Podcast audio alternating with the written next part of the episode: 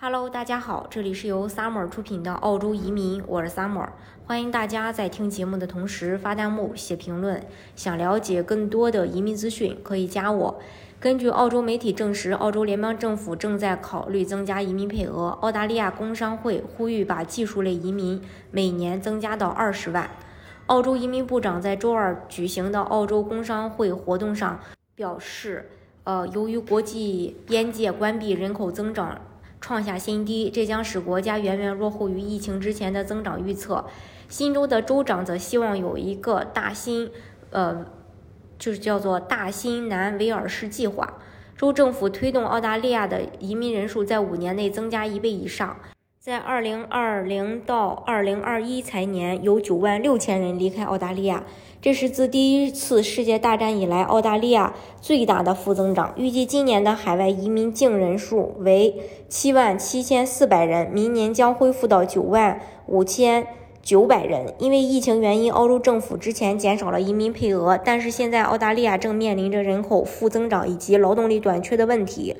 随着前段时间新西兰移民的大赦，目的就是复苏经济。从目前情况来看，澳大利亚想要复苏经济，就必须吸纳更多的移民来缓解人口负增长。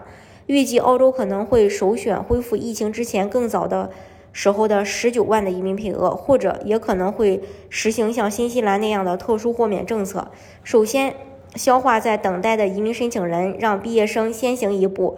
其次呢，会逐步开放海外人士申请澳洲移民。不过这个应该会是循序渐进的。除了澳大利亚联邦政府之外，其实各州都有自己的计划。比如新州希望推动大新州建设，呃，建议增加移民。西澳洲也更新了职业清单，比如西澳的医护类州担保原本是偏远地区的，呃，才有。但如今取消了偏远地区的限制，非偏远地区工作的申请人也能申请了。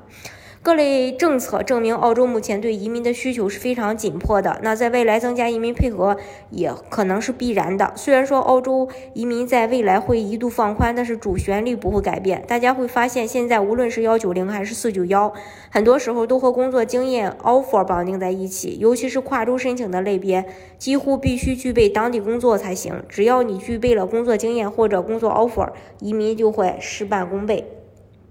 当然，移民澳洲的方式还有很多种，大家可以根据自己的情况来选择最适合您的项目。好，今天的节目呢就给大家分享到这里。如果想了解澳洲移民的话，可以加我。